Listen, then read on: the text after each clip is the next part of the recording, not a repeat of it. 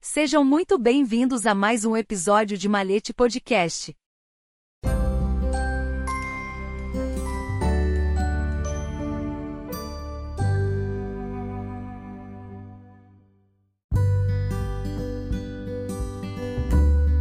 A origem da maçonaria britânica.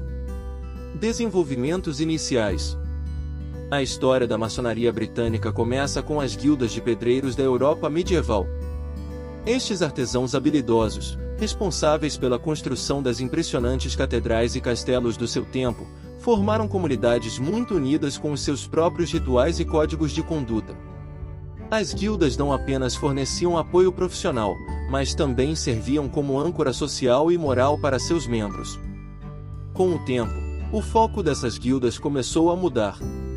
À medida que a demanda por pedreiros diminuía, surgiu uma nova geração de membros, chamados de pedreiros especulativos. Estes indivíduos, muitas vezes provenientes dos escalões superiores da sociedade, não eram eles próprios artesãos, mas sentiam-se atraídos pelos ensinamentos morais e filosóficos das corporações. Gradualmente, as guildas dos pedreiros transformaram-se nas lojas especulativas da maçonaria moderna, colocando maior ênfase no desenvolvimento moral e espiritual.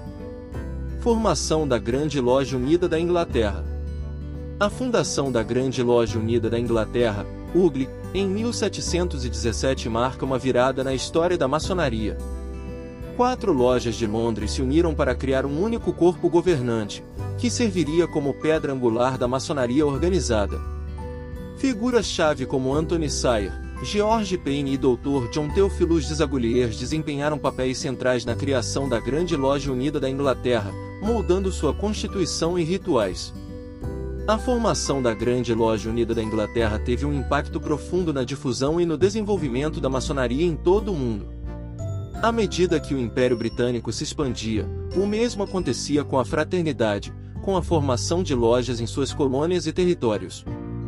A Grande Loja Unida da Inglaterra não só forneceu uma autoridade central para a crescente comunidade maçônica, mas também estabeleceu o padrão para práticas e rituais que seriam adaptados por outras organizações maçônicas em todo o mundo. Notáveis tradições maçônicas britânicas. Uma das marcas da maçonaria britânica é o seu forte compromisso com a caridade e o apoio social. As lojas frequentemente se envolvem em atividades filantrópicas, prestando assistência aos necessitados em suas comunidades. Este espírito de caridade é parte integrante do ethos maçônico, refletindo a dedicação da fraternidade em promover um mundo melhor. A maçonaria britânica está impregnada de simbolismo e alegoria e utiliza estas ferramentas para transmitir lições morais e verdades espirituais. Os rituais e cerimônias realizados nas lojas têm como objetivo transmitir sabedoria e promover o desenvolvimento pessoal dos membros.